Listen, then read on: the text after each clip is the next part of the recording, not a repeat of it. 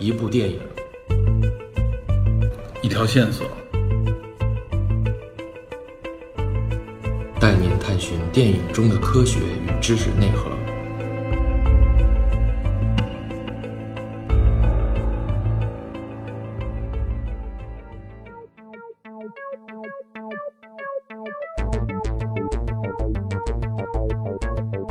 大家好，欢迎收听本期的电影侦探，我是麦头 DP。大家好，我是 Peter。哎，咱们那个好久没聊主流的啊，现在目前非常主流的美漫话题了啊。啊也也没有吧，前一阵子还聊了蚁人，还聊来着啊，对，咱们隔一段会聊一下。啊，对，其实，在咱们的侦探社里边啊，咱们的神秘组织侦探社里边有好多都是，呃，明确的跟咱们表示过是漫威的粉丝啊，是美漫的这种电影类的粉丝，有一大批对。他们就一般都是听了灭霸那一期，有的是蚁人那一期，啊灭霸那期利益很高，对，加进来，对。然后呢，熟悉我们节目应该了解了，DP 应该是美漫方面的一个专家级的哎呦，别别别，爱好者了，应该算哎，是就是一个普通的小粉丝，摄入摄入很深。别别别，我跟 DP 比起来，我基本上不是是属于小白当中的小白了啊。没有没有，然后 DP 对我来说，原来我们平时有时候聊天的时候，就 DP 谈及到这方面的感觉，就感觉打开了一个百科全书啊，是吧？不成，这太美漫太复杂太庞杂了，主要对，它发展了几十年了，也算啊，非常庞大的一个文化系统了，应该。对对对，嗯，所以我们今天又赶上，马上又有这方面的啊一个，呃，首先不是 MCU 系列里面的电影，对对吧？对但是实际上它隶属于漫威，对吧？对，就是一部，嗯，近期应该是一个非主流话题电影，对吧？对，但是还挺吸引人的吧？对，就是这部啊，毒液，对，听这名字大家，呃，应该都挺熟，最近都在聊毒液啊。对最早是实际上是因为蜘蛛侠大家了解的，对，就是托比马奎尔那版蜘蛛侠第三部里面出现过，外外星的一种生物，可以理解。共生体吧，共生生对。体啊，所以今天我们聊一聊这个这个话题毒液啊，《毒液》这部电影，因为这部电影应该是我们今天聊的时候是十一之前，嗯，对吧？应该北美和一些主流地区，比如香港、港台地区，应该上的比较早。北美是十月五号，港台好像稍微早一点，十月四号就对上了，对。但国内据说已经过审，号称一刀未剪，是吧？呃，据说是这电影给设置成了 PG 十三，嗯，啊，就是说很多人其实都能看，对，这部影片应该我觉得看预告片的时候也感觉没有说特别血血腥，它就是有一些东西可能给你感觉有点夸张的造型，可能有一点点感觉恐惧也好，啊或者是有一点邪恶的那种形象感觉啊。看起来比较恐怖，但实际上我觉得可能他所谓的这种有点恐怖的内容，也是成为它的一个宣传噱头，噱头，对对。对吧？并没那么夸张。对，这个怎么说，这片子还是值得一看吧，应该是，嗯，我觉得这个有挺多角度可以说的啊。哎，咱们首先啊，先说一下、这影片，我刚才说了，它不属于 MCU，就不是漫威 Studio 出这个 Marvel Studio 出的那个影片，是吧？对对。它你看那个出那个预告片中那 logo，它只打了一个漫威的 logo，没有 Studio 那十年，是吧？对，那个那个漫威影业十年，那是漫威影业，对漫威影业现在隶属于就是直接跟迪士尼汇报了，啊，对对对对，迪迪迪士尼迪士尼汇报，它相当于迪士尼当中的一个重要部门嘛，我可以这么说嘛？对，对就并列于卢卡斯影业还有皮克斯，而且他现在的影响力，我估计已经比皮克斯肯定是要大了。呃，对，卢卡斯如日中天的那段时间差不多，因为卢卡斯靠的星战系列嘛。对。那么漫威现在可以说是靠的这个整个 MCU 这个啊，十年里边无数个英雄塑造出来的形象，它可以说现在目前是最主流、影响力最大的一个迪士尼的一个拳头产品了。啊。对对，它营收已经过百亿了。嘛，对，啊，然后一个灭霸是吧，也是在国内也掀起了狂潮。嗯，然后这部影片等于是索尼体系的，对，它不属于迪士尼，它它不属于这就涉及到当初漫威的一些操作吧，操作、命运方面的一些波折的点哈。对，早年间漫威就是还没有成立漫威影业的时候，他把他的角色都典当出去了。最开始的时候，蜘蛛侠和他相关的这包括毒液啊、屠杀啊等等这些一系列跟蜘蛛侠有关的人物卖给了哥伦比亚，然后哥伦比亚那边后来倒手被索尼影业对，被索尼收了。收购了。对，等于是索尼影业就为了这个有一个说法啊，官方没有证实，就是说索尼影业跟后来成立的漫威这个影业之间有一个协议，就是说五年之内如果不拍任何蜘蛛侠有关的相关的电影，嗯，那么就收回。收回版权。但是这个说法感觉更像一个玩笑啊。实际上就是说，我们能理解，就是漫威 MCU 一直希望把蜘蛛侠收回到自己的宇宙当中对，中。因为它是整个漫威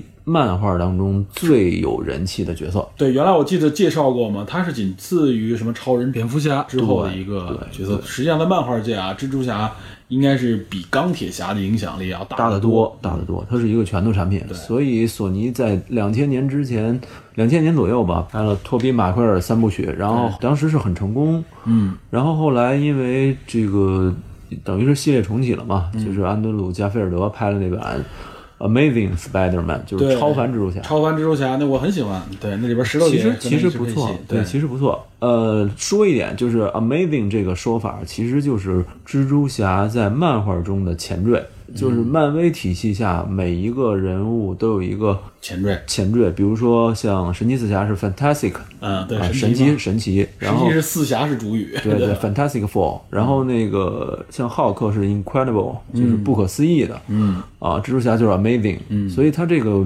名字是直接源自于漫画的，整体的这个设定嘛也偏重偏向于漫画，嗯。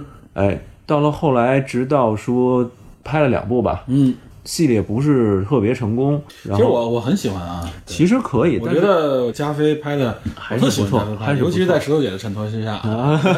对可惜两个人没走到一起。对，两个人交往了一段，最后也分开了。但是那一版怎么说呢？就是说，感觉索尼有点拼尽所有全力在拍视觉效果，第二集有点。尤其第二集啊，打那个电灯怪的时候，对。啊，所以就有一点失脱于真实吧，没有把故事性立稳。对，因为毕竟它是一个单打独斗的感觉，哎。所以他没有想说我一个系列把这文化的东西给你带出来。对，所以呃，索尼后来跟漫威达成一个协议，就是说，漫威这边允许小蜘蛛的版权出现在 MCU 体系，于是就有了美国队长内战中小蜘蛛现身的这个场景。面对，当时引起了还是轰动的。对，但是但相关的这个条件是什么呢？就是说，漫威这边来拍蜘蛛侠的单人的电影，就是《返校季》，嗯，然后所有的收益都归索尼。对，哎，但是这一版拍出来以后，大家都认为很好，对，有青春片的感觉啊，有这种早餐俱乐部啊，说春天不是读书天那种青春片的感觉。荷兰弟也立住了。哎，荷兰弟这人设也立住，大家都很喜欢，是一个更年轻的、更活泼而且温暖的蜘蛛侠。对，所以这个这个形象大家接受了。索尼一看呢，这个场景不错，但是蜘蛛侠明显不能自己再拍下去了，再拍下去自己拍，不如交给别人拍。对，不如一看 MCU 这个东西多好啊，我还省点事儿，我还能赚钱，哎？对，所以呢，我就这个版权我就租借，等于租借回去了嘛。我永远给你租借哈，我利益我还能瓜分，没错挺好，，没关系我还，不费劲儿。我不拍蜘蛛侠了，我拍蜘蛛侠衍生。哎，对，尤其是原来那个三部曲里边衍生出来的一些英雄哎，第三和一些部反派，对对，第三部这回这回就是拍毒液了，威猛啊，威猛。哎，我问一下啊，那有没有可能索尼也搞一系列，就把这种衍生东西搞出系列来？有没有最？早最早的时候说索尼的想法是拍蜘蛛宇宙，但是实话实说，蜘蛛宇宙这个设定太庞杂，索尼拍不动。就是蜘蛛侠他都拍不好，对，他拍蜘蛛宇宙更拍不好。然后系列不不如对对是，吧不如搞点。然后后来又说要拍邪恶六人组，反正我我觉得是不是有一个可能这样？我索尼我把哪个东西吹出来了，然后你 漫威觉得好像你再再租回去，租回去然后收益归我，你来拍是吧？索尼应该不会。然后邪恶六人组随着那个 Amazing Ray Spider-Man 的那个相关的东西也也失败了。嗯，那好，我这两个都不拍，我就拍反英雄，黑暗一点的，我看看行不行。就先拍毒液，是汤老师主演嘛，连了一个重头的一现在的一线一线言星，然后也是签了三部。啊，如果说第一部成功的话，那么二三部会继续拍，嗯，而二三部就有可能会把小蜘蛛带回来。说实话，当初刚出现这消息说汤老师参演这个毒液，嗯我是觉得啊，这要不是汤老师，我这片子我甚至都不感兴趣啊。因为毒液是一，呃，在我印象当中是个。影片当中一个衍生体，相当于衍生的一个东西，是我都没觉得他会是成为一个独立的角色。我说这东西怎么拍呢？但随着这个话题的不断制造啊，大家关注点不断制造，还是产生了挺大的这种啊关注度的，对，主要噱头已经营造的非常好了。对他那个预告片出来以后，大家觉得耳目一新，哎，是原有的应该的毒液的那种邪恶的一跟漫画里有点像，啊，对那种样子，不是不是像那个不是说老版电影里边那就一灰色的一个就一黑色。蜘蛛侠，一个一一丝皮似的那种，不完全是那个样子。哎，这个感觉还是挺对的。嗯，毒液等于是蜘蛛侠最主要的对手之一啊，当然咱们后边可以说对，啊。所以这部影片应该终于到了啊这个该上映的时候了啊。哎是而且我觉得基本漫威粉都会去看的，啊，对对吧？？咱刚才说了，大家都不会放过。啊，他他打那个漫威的 logo 其实是漫威漫画，就是说是漫威娱乐那个部门的 logo。对，它不是漫威，不是漫威影业，不是漫威影业，不是漫威 Studio 是吧？，对，漫威影业和漫威娱乐现在分家了。嗯啊嗯啊，但反正大家都还叫漫威吧，吧？对对对，啊这因为归属还都是缘起都是这个漫威。没错没错啊。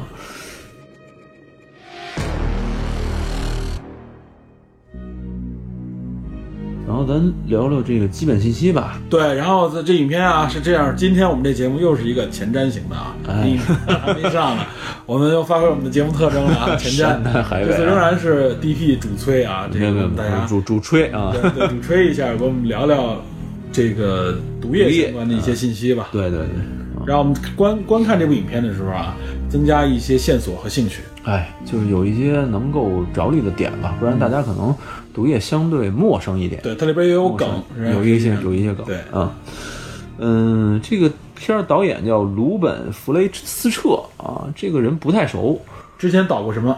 导过美剧《真爱不死》爷爷，这我真没看过，《匪帮传奇》电影，你听说过没？听说过，听说过，啊，是他演，是他导的啊。是他导的。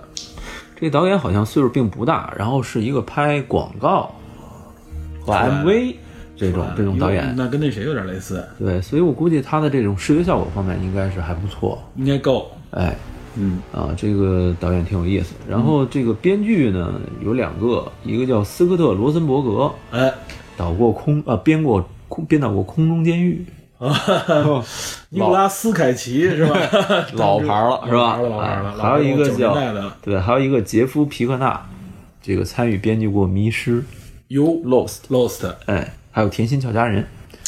田家我这种这种港名我老记不清楚，对应的是哪部影片我都忘了。就是一个就是那个粉色的那个姑娘，就前一阵子说《甜心俏佳人》要拍第三部嘛。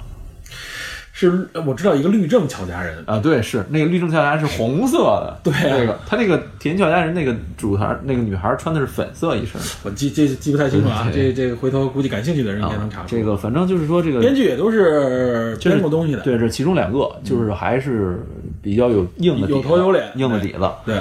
然后主演汤老师就就耳熟能详了，汤老师咱就不用过多介绍了，反正我提示大家啊，我看到第一次看到汤老师，实际上是在《兄弟连》里。哎，兄弟连里边兄弟连里边，我记得应该是到后边了啊，已经基本上战斗基本快结束了的时候，嗯。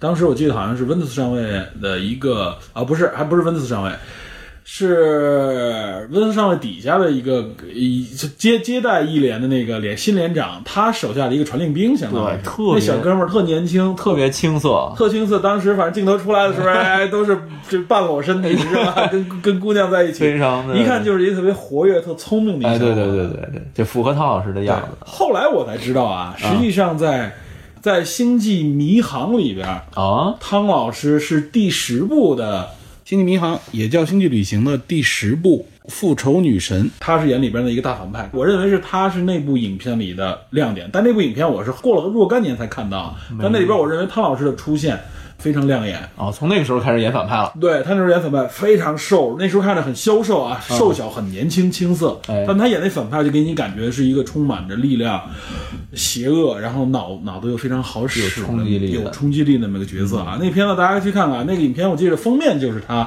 一个光头的一个形象啊，星际迷航《星际迷航》啊哦，这个是新起三部曲之前的那一部，《是星际迷航》一直每每隔几年就有一部是。斯图尔的船长吗？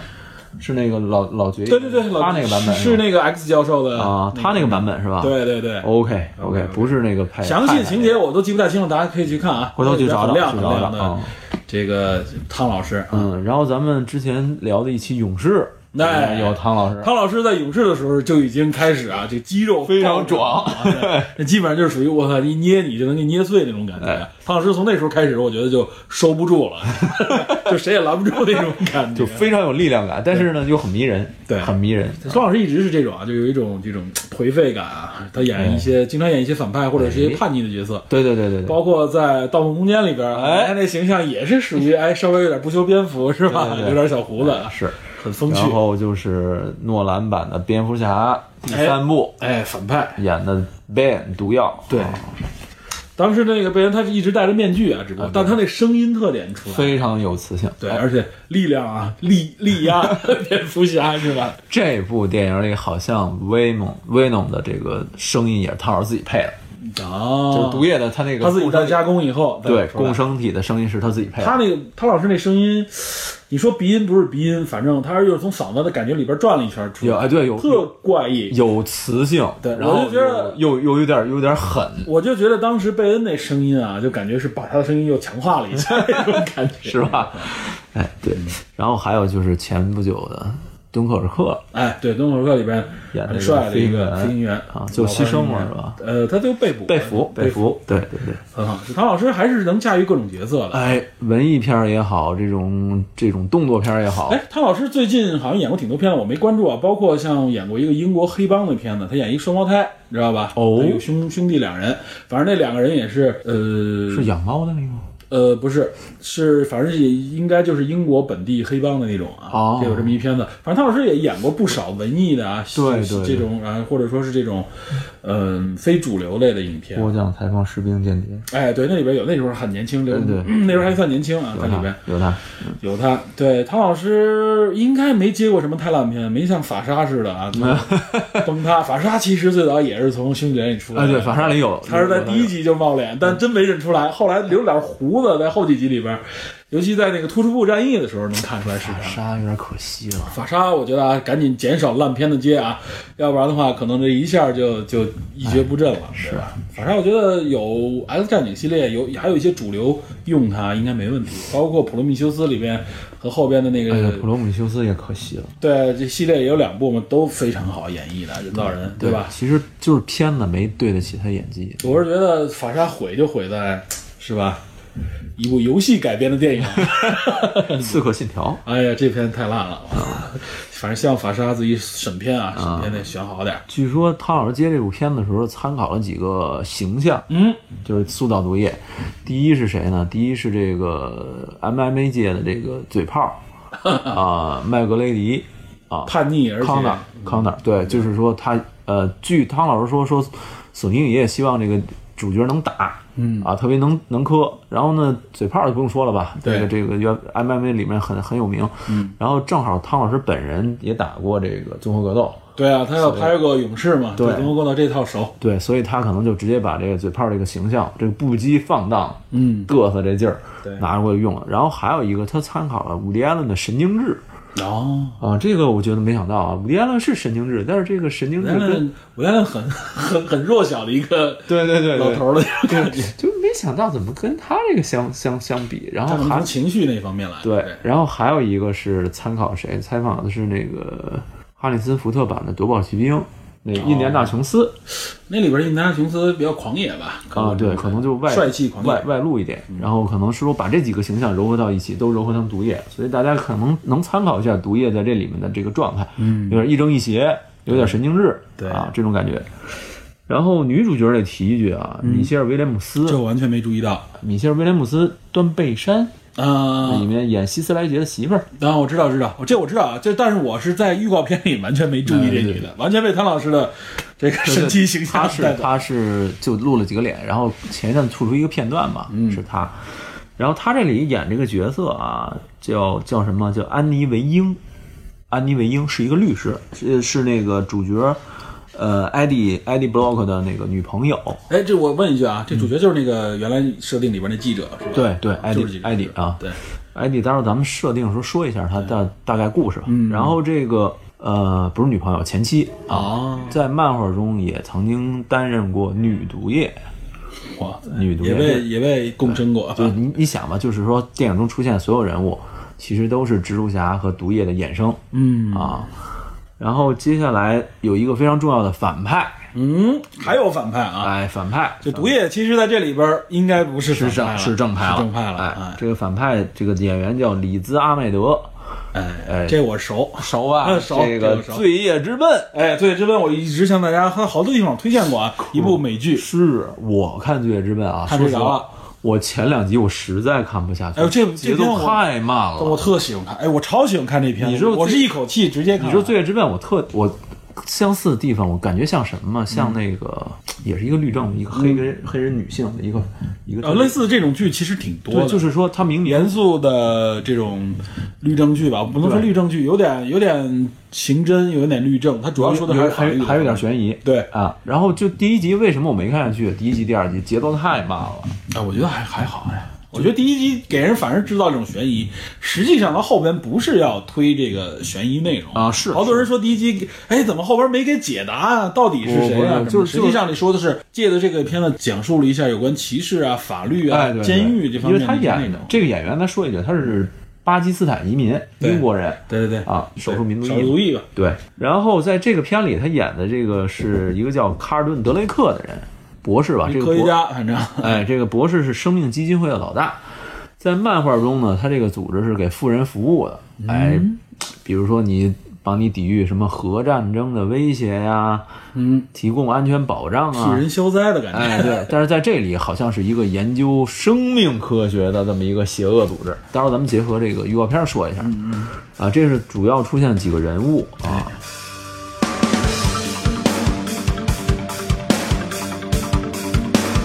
然后咱们说一下这个预告片儿里的大概状态，结合一下这个漫画中的这个设定，嗯综合说一下。嗯，主角叫艾迪·布洛克，是一个记者啊，在漫画中也是一记者，而且是蜘蛛侠同事。对，但是呢，这哥们儿从小啊有一点小毛病，就是想搏出位。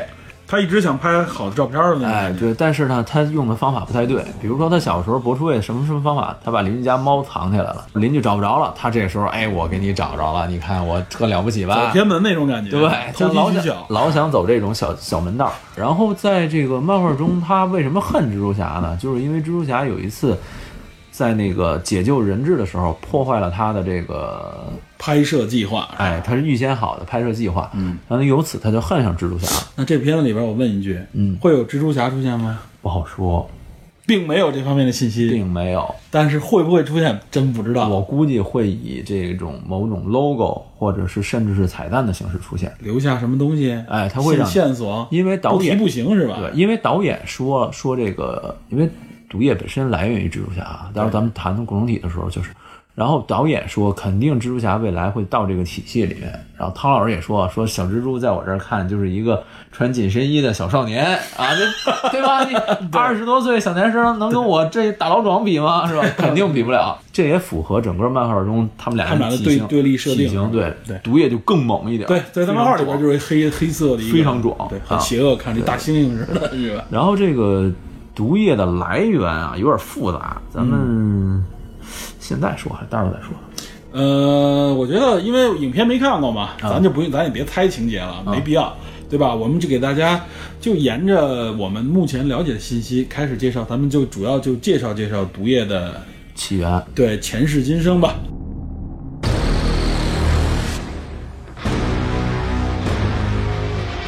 毒液这个前世今生其实挺乱的，嗯，因为他不断修改设定。他第一次从哪儿出现的呢？它最早的时候，因为漫画是提前上的，经常来，经常写，经常改，应该是九一年到九几年的这个秘密战争期间。秘密战争期间，当时蜘蛛侠参与完秘密战争之后，他的战衣破损了。啊，然后当时找到了一个机器来修补战衣，这个战衣好像是有有一说法，说是浩克给他发现的，说这个战衣上面有一个修补战衣的机器能自动修补，嗯，你去试试。但是这个战衣里面就藏有了毒液，就是这个共生体，当时还不能叫毒液，就是这种外星生物的共生体，从哪儿来的没说，没说。哎，然后这外星生物共生体呢就附到他衣服上，他以为这个共生体就是一个材料，嗯，他就穿着了。结果他穿上以后，发现自己的速度、力量、敏捷全部加强。又提升了。变得倍儿猛，说白了啊，然后比以前更狠。但是他在不断打击犯罪的时候，他发现他自己思想开始有点变化，有些时候又开始往邪恶方向发展了。有点松动了。哎，然后呢，他又觉得他有些人在跟脑子中自己跟跟跟自己说话，嗯，然后他觉得不对劲，他就把这个东西想办法就脱掉了，但实际上其实并没有脱掉。后来他委托委托人机神奇四侠的那个老大 Reed Richards 用一个超声波把这个东西强行剥掉了，那是后来的事儿。然后这个共生体就找到了艾迪·布洛克，他带着对蜘蛛侠，因为艾迪·布洛克本人有一个刚刚失业嘛，因为蜘蛛侠那次对蜘蛛侠之恨，哎，对，有这个恨意，然后又跟蜘蛛侠有关系，就附到艾迪身上了。艾迪就成为了真正毒液的宿主。但他所以是因为从那件衣服过来了，所以他那形象上面和那个之间是有联系的。对，在原版的毒液的这个外形上面有一个白色的蜘蛛 logo，嗯，哎，这个是毒液的本身的形状，它是因为就是代表它从蜘蜘蛛侠那个体源系过来。自源自于蜘蛛侠那边。对，然后艾迪本人带着这个东西，等于那个漫画中，艾迪曾经一度患有癌症，嗯，然后毒液等于把这个东西慢慢给它修复了。哇啊，这个非常狠。在漫画呃，在电影中，你这个预告片中你可以看到他那个腿，嗯，一度折断了，然后毒液把它给修复了啊，手包括手也是，等于它能够增强人的体质，修复部分的这种损损伤、损伤损伤、损害害啊。呃，然后还有一些就是说，它会吞噬事主的一部分的这个肾上腺、肾上腺激素，这个是最开始的设定。后来在一五年秘密战争期间，嗯给了一个毒液的这个起源。嗯，哎，毒液起源补了一个起源，相当于补了一个起源。这个起源很乱，最开始银河护卫队那帮人，火箭熊还有这个毁灭者德拉克斯，嗯，都被毒液的这个共生体寄生了。然后他们开着飞船到了这个共生体星球，嗯，发现了这个星球整个全部都是这种共生体。哦，哦，就全就一堆一堆像那种粘液一样的玩意儿 对，但是这个据说是什么？这个共生体本身是有善念的，他们希望找到合适的宿主，帮助对方能够完成更好的工作。但是说自己这老是一口痰这种状态也不好，但希望但是对，但是他们出不去这个星球。对呀，他得需要有人过来通好共生。对，为什么出去呢？就是说，在这个秘密战争期间，有一个就是很强的一个超越者，超越者把很多不同星球拼在一起，形成了一个类似于斗界那么一个战境还是斗界啊，那么一个东西，让这些英雄彼此的互相的残杀。这个时候，毒液这个共生体这个星球在其中是一部分，它借此机会出来了。接触到了其他的这个星球，哎，然后这是毒液的进一步的补充说法。到后来，在秘密战争第八期，嗯，死侍的战衣受损设定修改了。死侍等于经历了跟蜘蛛侠一样的这么一个过程，嗯。也是修补战衣的时候发现有一个东西把自己包裹起来了，嗯，但是死侍的这个反应要比蜘蛛侠还要灵敏一点，他觉得这个东西在吞噬自己的思想，嗯，就不是说这种这种夺取你的主主宿主的思想，而是说他在吸取你的部分的人格影响。死侍当时就觉得我他妈这么疯，你要是吸了我的东西，你就你就完蛋了，赶紧把这东西就扔了。嗯，但是这个东西，这个共生体第一步就拥有了死侍这种癫狂的性格。然后等于等于是从这儿染上了一个，哎，对，等于说最开始的时候，本来是一个有善念的一个和和平主义者，对，结果就是说这个共生体设定说，如果宿主非常强大善良，那么我能帮助他完成 better 更好。但如果宿主更完蛋啊，更本身是个邪恶的主，那么就是更 worse。嗯，反正我也我我催化加强，但是可能好的更好，坏的更坏，对，有点类似于反正我也会受到你的影响，对，有点有点类似于美军的血清给这个宿主给这个人物的影响。嗯，但是呢，你说死侍是一个正邪难辨的这么一种，对，然后他吸收的又是部分癫狂的思维，嗯。也不能说是好或者是坏，等于是说先接触了死侍，然后这个共生体后来才附到蜘蛛战衣上面，这是最最开始修改原来的设定，这个设定，修改的设定，等于说然后等于又接触了一些蜘蛛的思想，哎，接触了蜘蛛侠的吸收蜘蛛侠能够喷蛛丝、能够攀爬的这种能力。嗯啊，蜘蛛侠的蛛丝是用那个装置喷出来的，对吧？它等于一个蜘蛛侠的一个一个液体喷出来的，不是身体的。但是毒液那就是身体的，就是有机物自己身体喷出来的啊，这个不一样。等于毒液大概是这么一个整体的设定过来，然后在电影中我们能呈现的呢，感觉上是什么呢？毒液好像是外星生物，某个飞船，你看预告片里边好像对有是吧？对，好像是外星生物过来的，然后被这个这应该就是有可能跟这个设定类似啊，反正哎不管是到那星球还是在什么地方接触到了它，对把它带回到了地球。对，然后等于呃等于这个卡尔顿这个这个组织吧，生命基金会，嗯以它为研究中心来尝试它和人类的融合。用着那个一个女性的说法，就是说，她认为这是人类下一段阶段进化的方式。他就找一些，因为你不可能谁都能接受这种实验体呗，哎，找一些实验品。这些实验品是什么呢？可能就是一些普通人，这些非，法手段。哎，这些人体可能说体质不够，在接受这个实验的时候就死去了。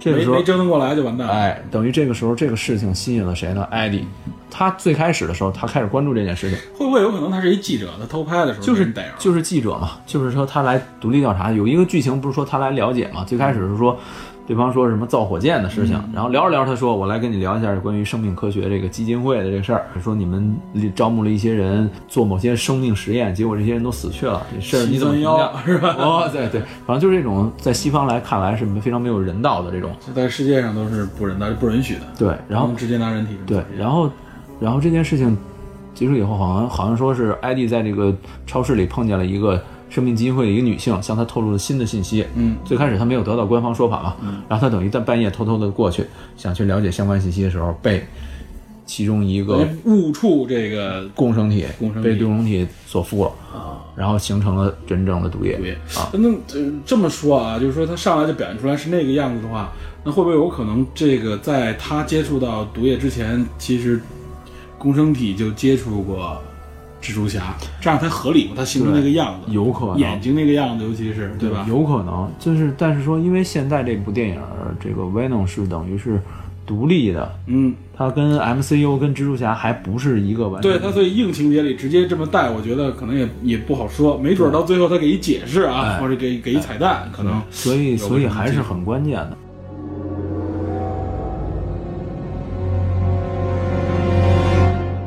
咱们知道的好些人其实都被共生体附过，蜘蛛侠不用说了，嗯，艾迪·布洛克也不用说了，毒液。然后啊，对，后期咱们说一下，艾迪后来患成癌症，这个毒液当时是完全修复不了，当时是修复不了的。嗯，然后他就艾迪就把这个共生体这个液体卖出去了。嗯，然后换这点钱想度过余生。嗯，后来修复的时候是这个血清反毒液给他修复的啊，啊。然后后来这个共生体找到了谁呢？迈克尔·加根盖尔，就是蜘蛛侠返校季彩蛋里面跟秃鹫对话的那个人。在监狱里边，是吧脖子上纹着一个蝎子，啊，他在蜘蛛侠漫画里叫毒蝎，嗯，他附到他身上，他也是蜘蛛侠的反派，哎，他是邪恶六人组还是十二人组之一吧？然后到他身上，他担任了一定一段时间的毒液宿主。后来他被政府逮到，把这个东西剥离掉。这个人又政府把这个毒液的这个又赋予了个新的人，这个人叫什么呢？就尤金·汤普森。嗯，我一说你就知道谁，嗯，蜘蛛侠高中同学，就经常欺负他那个。哦，我知道了，就开他玩笑之前那个，这个人叫尤金·汤普森，在这个漫画中有一个外号叫闪电。这哥们儿后来就是高中的时候是打橄榄球嘛，嗯，是明星球员，就是那种典型的大帅哥，sportsman，嗯，哎对，，然后呢非常有魅力，然后嘲笑这个班里边的这个啊对，觉得自己牛逼，另类同学，对是吧？对，就是蜘蛛侠就是一 nerd 嘛，嗯对吧？然后后来他参军了，在阿富汗战争期间还是在伊拉克战争期间腿断掉了。哦，然后呢，等于政府为了说想修复他也好，或者说跟他达成一协议也好，他自愿参加了一实验，形成了跟毒液结合，形成了一个叫毒液特工的这么一个人物形象。这个毒液特工非常有名啊，在蜘蛛侠漫画里边非常非常。也是有这么个角色对，毒液特工，他的外形跟毒液很像，但是是一种持枪的方式，因为他是军人嘛，啊，啊，他身体有各种能力，但是他那腿等于是做出来的，所以他跟蜘对吧？他跟毒液的一个融合期间不能太长，他不能长时间。后来毒液就来回换宿主，就普通人也接触，什么也接触，最后回到了艾迪身上嗯，啊，然后还形成什么反毒液之类的，等等等等，特别你说的这个反毒液是怎么回事呢？反毒液这个设定啊，非常非常乱，嗯。等于是说反毒液是就是咱们在漫画中看是一个白色的，啊，又叫血清，嗯，又叫血清，它是一个什么呢？它是一个，呃，毒液有一次在跟一个人对战的过程中，那个人是毒液的宿主，嗯，然后当时艾莉经过，毒液想回到他身上，然后艾乱对 艾迪呢又有点不愿意要，然后身上呢有一个是类似于白细胞的那么一个东西，因为艾迪当时是患癌症嘛，然后等于是接受某种药物治疗，还有白细胞的东西，然后跟这个后来毒液，因为它每到一个宿主身上就吸收对方的能力嘛，毒液等于跟这个新的艾迪结合了，形成一种新的共生状态。共生状态。这个毒液是白色的，而且它这个状态等于是彻底洗白了，它没有之前癫狂的状态。然后这个反毒液对付之前不肯走那部分毒液，又又打，就非常非常乱啊，非常乱。真复杂。对，然后这部影片里应该没有反毒液吧？这部影片里没有，咱们说一下有一个呃跟电影中相关的，你注意到没有？他那个预告片中有一个女的，香港女的，她那个手形成一个尖的东西，然后一下把一个应该是外边做做快快餐或者面摊的那个老板的脖子给划开了，一瞬间一个镜头，不知道看没有？我我没太注意，但我记得有这么个亚裔。对，然后另外一个是一个银白色的一个工程体，手拿两把大镰刀，一下砍掉一片。反正是出现了不仅仅是毒液这么一个形象，哎，他因为你想他能力那么强，反派这边肯定也有相应的这种对应关系，对吧？这个就涉及到毒液的几个著名的衍生啊，咱先说毒液的衍生，对，咱们先说跟这个电影有关的，这个是一个小的共生体，这个在一个短片里出现过啊，一共有五个，叫生命根基组织啊，我操，根基还是个组织，哎，就是就是五人组，嗯，这个分别叫什么呢？嚎叫、皮鞭、吞噬、痛苦、暴乱。哇塞，听着很像变形金刚系列，对吧？这这什么？这一合体鸡恐龙是吧？一合体，哇塞，直接是一大机器这怎么来呢？是毒液身上抽取了五个卵子，嗯，然后由这五卵子分别赋毒液身上有卵子，这么说它是雌性啊？不一定，不一定，真不一定，雌雄共不一定。对，对，他把这五个卵子，所谓卵子，我估计就是应该是某种能够或者说是它的这个繁殖的细胞。或者说是干细胞什么的哎。对，他把这个五个细胞分别附到五个警卫身上，形成了这五个共生体啊。当然，这个这五个共生体后来那照这么说，那毒液，哇塞，可以分裂成多少啊？无数，对啊，理论上可以说分裂到无数。拔一根毫毛就可以，是吧？他只要有相应的角色，他适合他想操，只要还有细胞 出来。然后呢，这个我怀疑那个亚裔女性扮演的那个应该是嚎叫或者是皮鞭，皮鞭不好说啊，因为这个这个反正就是就是那五人组当中，对对，它外形都有稍微有些差别，但你看全是那个大花脸，就跟那个黑金属那狮脸似的，然后张着大嘴吐着舌头，全是那个造型。全是那个造型。哎，然后那个镰刀那个，我估计是这部最终的 BOSS，应该是暴乱啊。这个翻译不是特别严谨啊，也有也有叫也有叫狂暴的，对对，嗯。估计他是这部片子里最终的 BOSS，、他有可能的身份就是说，这共生体跟其他一些这个这个生命基金组织的人感染了，感染了以后哎成为了一个大反派，对最后必须得压制你，是吧？然后毒液去进行打击，应该是这么一个感觉上是这样。嗯毒液最有名的共生体是屠杀嗯，啊，是屠杀。这个屠杀呢，故事也挺多啊。屠杀这个本体得介绍一下啊，屠杀这本体非常有意思。屠杀这本体叫克莱图斯·卡萨伊嗯，啊，这个人是剧就就是设定啊，有点漫威版的小丑。哇，漫威版小丑。这哥们儿呢，据说是小时候就把他奶奶从楼梯上推下去摔死了，嗯，然后又用电钻钻死他们家的狗，然后又想谋害他母亲，就是一小个丑不一了，就是就是一个疯狂杀人杀人狂。嗯，然后他长大以后好像就真的成了一个变态杀人狂。嗯，然后有一次这个艾迪被捕入狱的时候，嗯，然后这个毒液在这个监狱里繁殖，留下了一部分共生体。接触到了这人，哎，接触到了这个卡萨伊，接触他以后形成了共生体，吸收了他这个狂暴杀人的这种他的这种性格，理念，哎，然后就开始形成了屠杀。这个屠杀是最恐怖的共生体之一了，应该是啊。屠杀是在《神奇蜘蛛侠》三百六十一期，也九二年出现的这么一个大反派。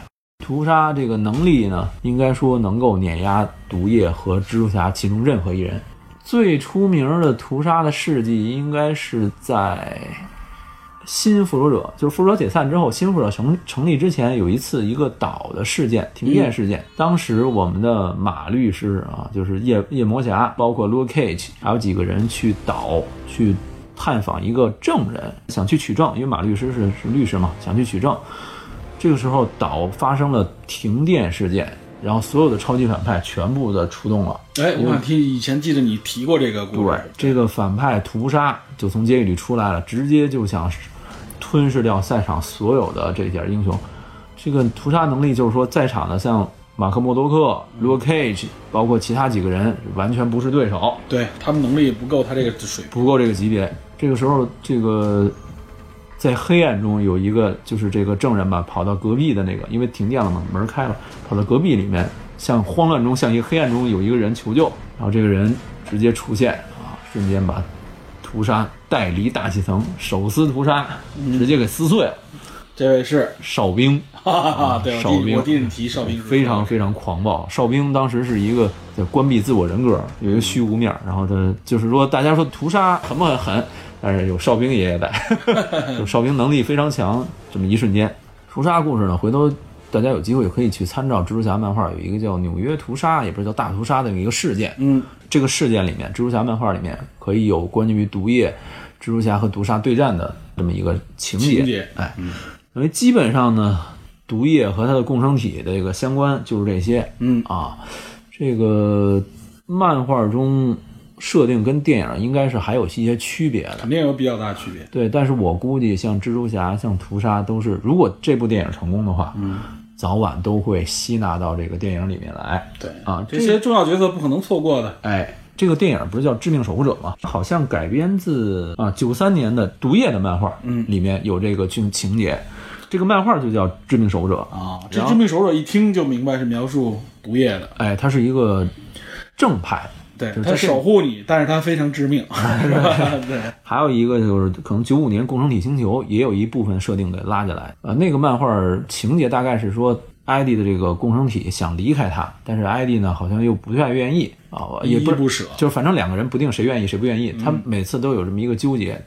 然后这么一个思绪引起了在他共生体星球的其他的那部分人的共振共鸣。嗯，那部分人好像接量子纠缠，哎，对，借由一部分其他不知道谁的渠道来到了纽约，然后形成了一场每一个人都是共生体的状都。被共生了。哎，这种状态下，毒液就有事儿干了。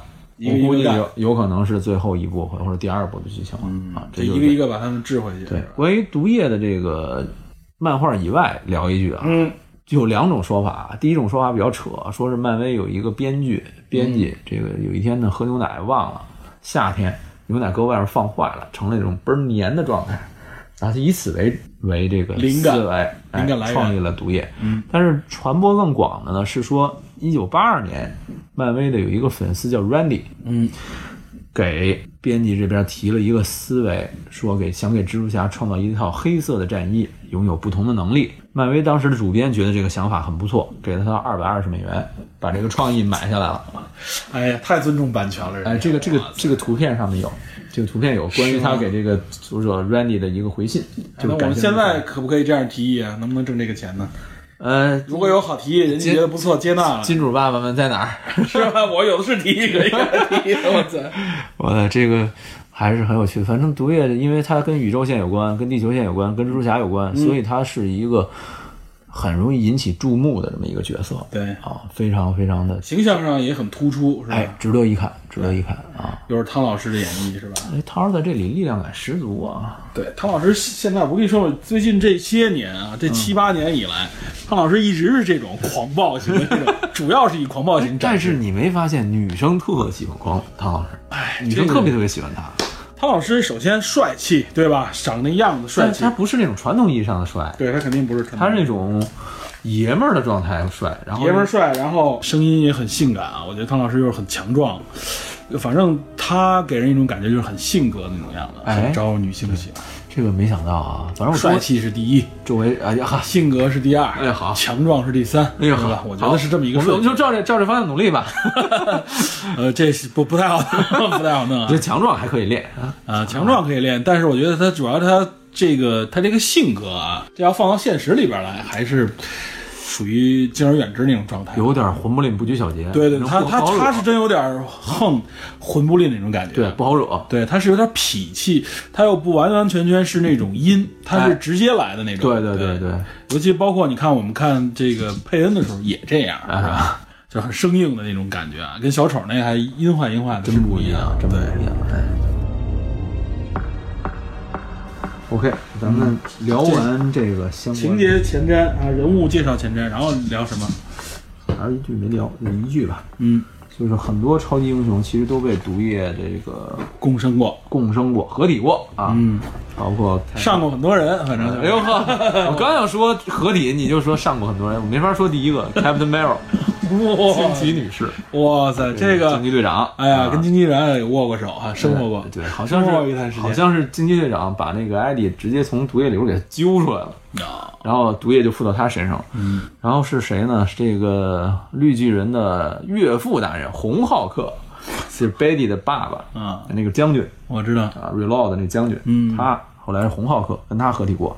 银护队里面火箭熊和德拉克斯，嗯还有格温蜘蛛，就是格温 Stacy，就是在另外一个平行宇宙里面啊，是被咬对，被咬的是是格温 Stacy，、不是不是 Peter Parker。嗯 Emma Stone 那个啊我知道知道，这个警察局长的女儿，对蛇姐演的那个角色，对在平行世界里面被被其他所以有一个女蜘蛛嘛，对就是格温蜘蛛。格温蜘蛛，还有滚蜘蛛是吧？哎呦，格 温还有一个是还有一个是金刚狼和 X 二三都被我操，基本上这些有特点的强者都被他附身过，像什么死侍、蜘蛛侠，咱们刚才都聊过了。嗯啊，对，毒液其实是在这里面有点串场王的感觉啊谁我都串一下是吧？给你增加点情节，在动画里我还看到过啊，这个屠杀附在灭霸身上，毒液附在蜘蛛侠身上，Peter Parker 身上，双方开始对勒，然后这边银河护队助战，哎呦可乱了看。灭霸本身已经很难看了，再附上屠杀更他妈难看了，我操！超级大反派那个感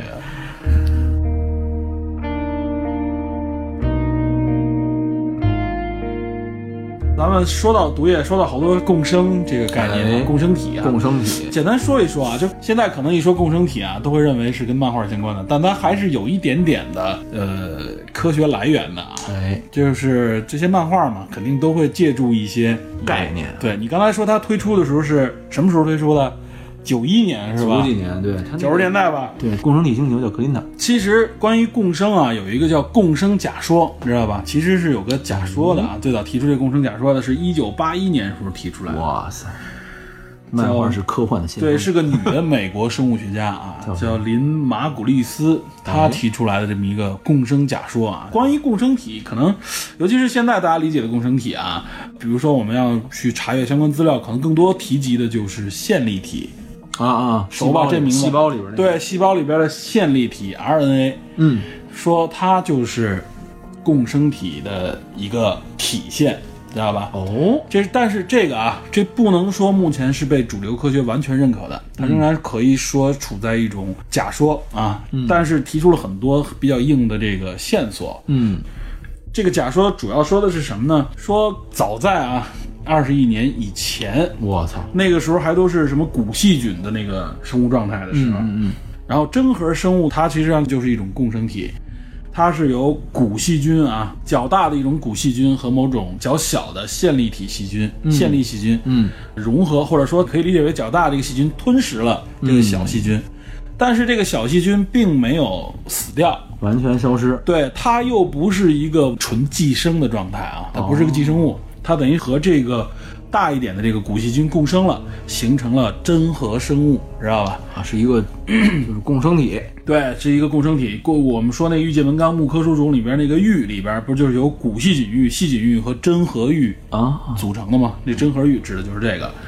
线粒体呢，这个叫 RNA 吧，它实际上你们在细胞里边我们可以看到啊，它是细胞里边一般实际上是有个两层到两层以上的这种细胞膜，对然后里边他们管这个线粒体叫做一个细胞器，你就可以理解为是细胞里边其中的一个元件儿吧。啊，对吧？它负责什么呢？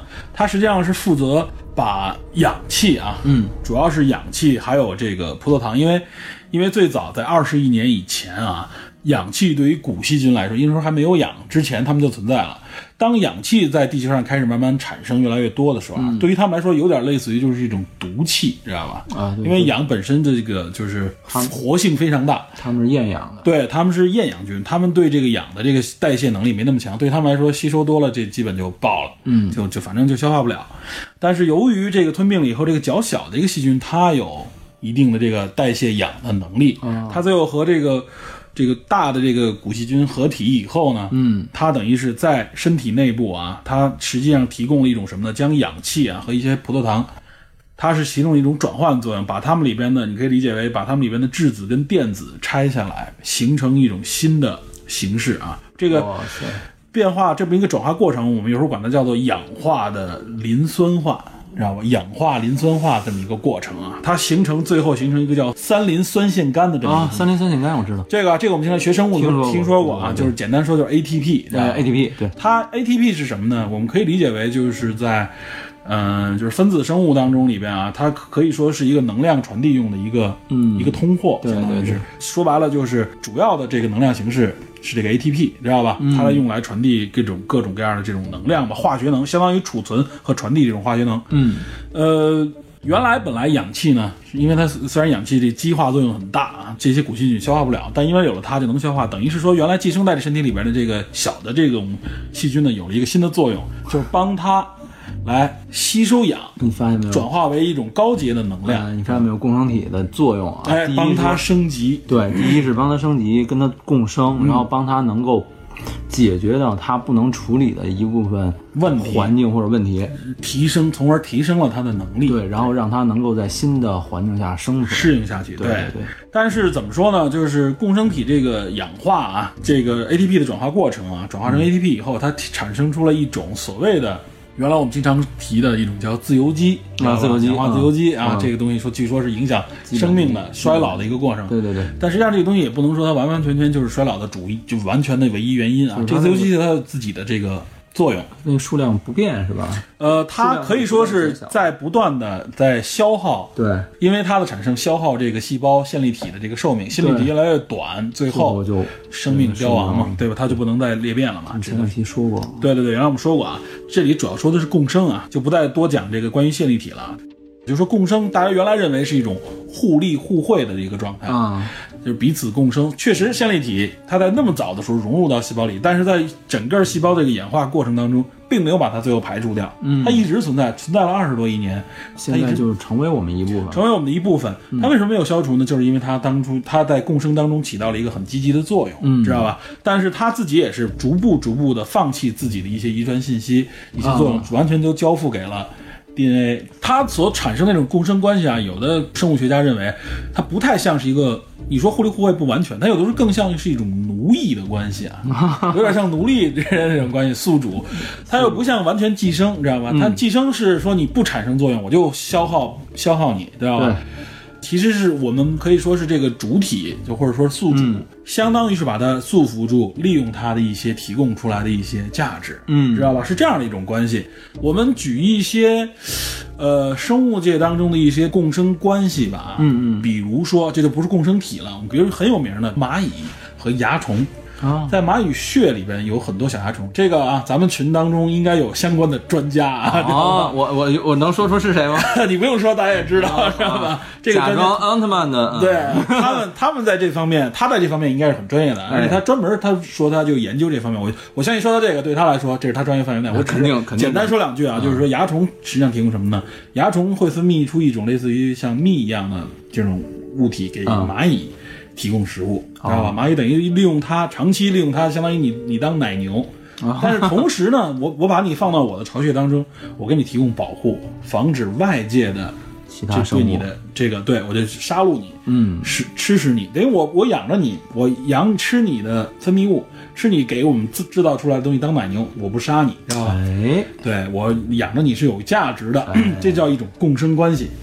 还有，其实比如人，我们原来说过的啊，这个《犬之岛》里边说的这个犬的产生啊，哎对吧？对对它实际上就是人和犬形成了一种也叫做共生关系。对对对，这个犬呢，我要消耗你人的一部分食物，但我同时给你带来的服务是什么？帮你打猎，帮你看家护院，对吧？对对帮你游牧放牧之类的，甚至提供保护，提供保护，对吧？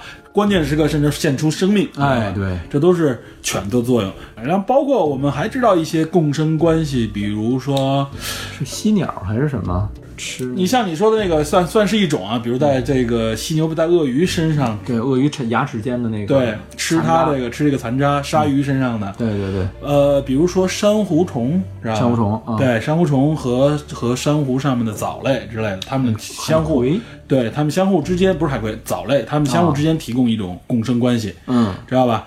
然后还有比如说像。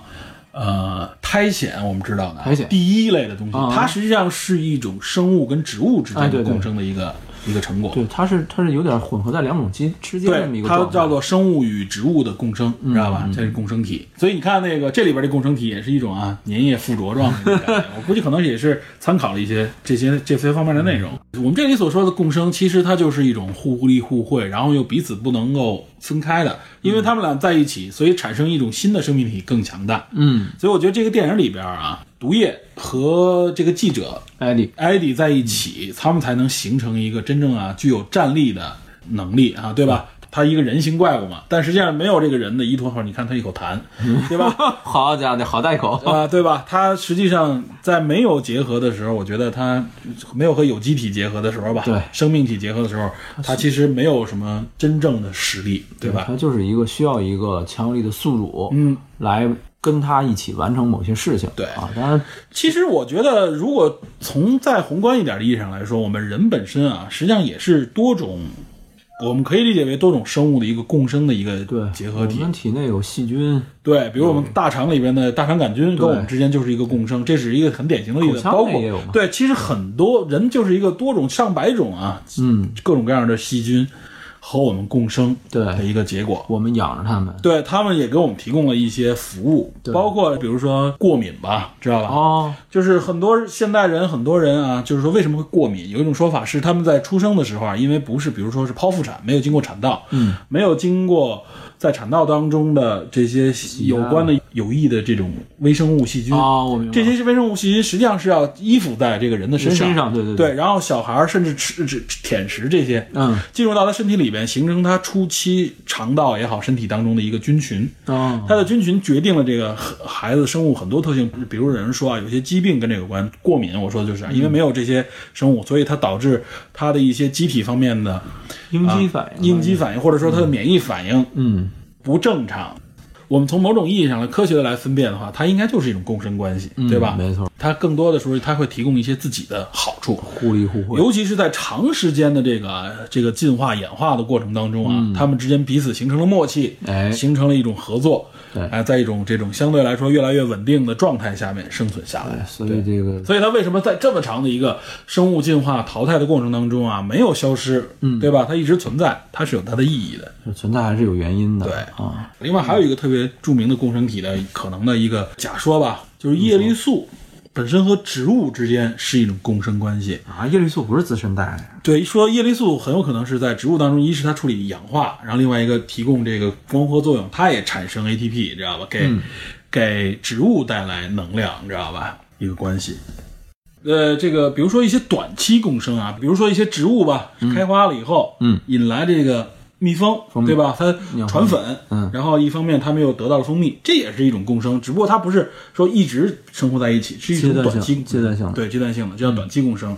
还有一种叫做人工共生啊，比如说养一养殖一些东西，哎，我们知道一些形成了一些有利循环，比如养鱼跟养菜放在一起啊，比如说养螃蟹放在稻田里边，啊，有对吧？这都是一些人类造成的一些人工的共生，共生的就一个生态系统吧，嗯，生物彼此之间能够形成一种循环，循环，然后利益利益最大化，没错，嗯，互利共生的是生物体成员彼此对对方都有好处。嗯，刚才说的寄生呢，就是只对一方有好处；那么共生就是对双方有好处。那竞争呢，就是直接白斥的这种竞争，那这就是对双方都没好处，互斥，对互斥了。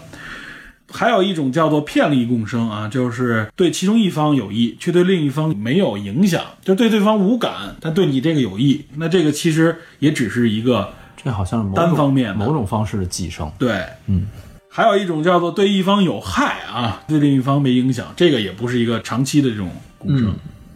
还有一种无关共生啊，说的就是没什么关系啊，彼彼此造不成好也造不成坏，这完完全全就是这搭在一起，这不影响。这就我觉得 这玩闹，只是大家适应了环境，能够和谐生活在一起，但之之间彼此不产生互利互惠。这个在人类社会能这样也不错了，呃，不干涉啊，不干扰。但我觉得，其实我们如果各玩各的。我们更深层次的去看的话，多多少少会相互有影响，不可能没影响。就是就是，起码你会消耗对方的精力和时间吧？，对，所以我们从自然界也能看到这种共生，是吧？长期存活下来，嗯，它应该也是一种啊，自然界能够喜欢的一种状态吧。嗯，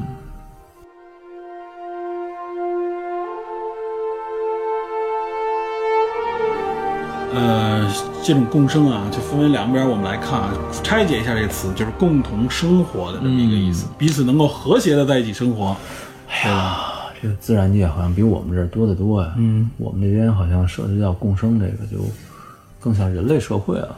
不是人类社会子与之间这种社会性生活，也某种程度你也可以认为它是啊，共对生。对。你像比如说啊，马格利斯，他说他提出，他认为啊，共生是生物演化的一种机制，知道吧？就是说必然会有这么一个阶对段。，他认为大自然本性啊，就厌恶这种任何生物独占世界的这种现象。哦，一方面提供多样性，另外一种就是说彼此之间相互协调共生。你在这种冲突当中也好，或者说在博弈的过程当中，大家哎相互博弈，最后产生出一种平衡。在经济学里边，我们管这个叫纳什均衡。纳什均衡是指这个。对，不不，我这是我瞎联系的，我 说也瞎联系的，我说也是。我把纳我把纳什均衡说出来，实际上就是纳什均衡就是说呢，我们在一个有限的范围里边彼此比博弈，达到一个相对来说的平衡点，平衡对点对，对吧？这我们借用一下嘛。这个像人类社会的这个对，就是说，它你不可能是独占的，哎你独占就意味着，如果只有一种，就意味着衰退，这个物种就会消退下去啊，就是最终会退化。多样性，才能保证我们整个人类社会的对发展。但是多样性本身并不是意味着各种各样都有相互拼杀，它实际上是一种共生关系。对对对我们在现在这发展了，可以说地球发展四十多亿年，嗯对吧？生物出现也有二三十亿年，嗯，那么我们就是在不断的磨合、进化、共生的状态下，对存活到现在的。彼补彼此的弥补，彼此的取长补短吧，有点儿，然后协调共同发展。所以，像这影片里边为什么说是一个生命科学方面的一个组织在研究这个？其实他认为说，某种意义上我们未来也是一个共生。他这个等于是说激化了一个说法，但实际上肯定我们在未来当中就是不断不断的啊，我们接收吸纳各种新的形式、信息、能量，嗯，甚至一些产物吧，对吧？我们不断的去共生这个，所以我们有的时候对新新物种也不能是谈及色变，对吧？哎，也包括在整个的应进化过程当中，不利于你或者说是彼此之间无法共生的东西，慢慢也会选择性的说是淘汰也好，或者说是改变，对吧？最后进入到一个共生状态。对对对，其实从某种角度来说，国家就是一个共生体，对吧？我们刚才说了家庭啊，说了社会，随着人类的文明不断的进化，国家也是进化出来的一个产物嘛。人类社会走向越来越文明啊，国家这个共生体的概念就越来越强烈。过去我们指国家，还还会说统治者与被统治者这种概念，但现在慢慢的我们已经摒弃了这种概念了，我们更多的说的是一种服务，无论说是官员也好，行政人员也好，我们都管它叫什么？叫做公务员，对吧？各个系统里边呢，更多的是你提供你的专业服务，为纳税人、为公民提供服务，对吧？不再有那种皇上、皇帝、大人这种概念，慢慢的都应该去摒弃掉。我们是平等的，对吧？彼此提供服务。所以，尤其我们看西方社会，这点就很明显，就是在很多情况下，大家都是个体，并没有那种啊谁上谁下的明确的这种关系，对吧？只是在一些特殊的场合的时候，他要体现出这种职能，因为要维护他的权威嘛。但是更多的情况下，大家是一个平等的个体，尤其是以个体对个体的这个前提下啊，这就是一种我就认为是一种文明的方向，也是更更明确的体现共生这个概念。我觉得啊，咱们国家还听一说，就是把国家、把政府比作父母，对吧？长辈讲求这种孝道，有的时候还是呃有意无意的在强调统治者这个概念。我认为这个思想，尤其对于一个国家内部来说，是应该慢慢的去淡化和抛弃的。那我们说完国家，我们看这个地球，看整个人类社会，其实它也是一个共生，各个国家与各个国家之间也是共生。所以，我们为什么说我们不应该总抱有一种啊，我们啊永远就是要超越别人，然后成为老大，唯我独尊。我们总谋求一种大而全，对吧？我们这个国家，我们认为我们应该拥有各方面的能力。某种角度说，说所谓的自力更生是没有错的。但如果你觉得你不需要别人的协助，不需要和别人的合作的情况下，完全依靠自我来循环，脱离开这个地球的话，其实这个是一个非常危险的概念。因为人类社会不断在发展，无论科技技术啊，无论这个文明文化，对吧？都是在不断进展的。你不可能在任何一一个时间点说，我以后我不需要其他人的协助，不需要其他文明的这种交互，对吧？这是绝对不可能的。我们每一个国家、每一个群体都应该摒弃这种思想。融入到一个地球这个大家庭里边来。我们某种角度来说，我们地球我们也希望不是一个唯一的在宇宙中的文明，我们希望能找到更多的文明，找寻到它，我们也希望能够共生。这种共生实际上也是一种自然进化的选择，对吧？能够让生命体延续、传播的更广、更久。这一点就和我们都很熟知的黑暗森林体系啊，黑暗森林的这种进化角度就是完全相反的了。而且也有这个社会学家或者科学家认为，随着这个人类，随着这个文明啊越高级，就越懂得谋求这种共生，所以我们更好的理解共生，实际上对社会、对个体、对群体都是非常有好处的。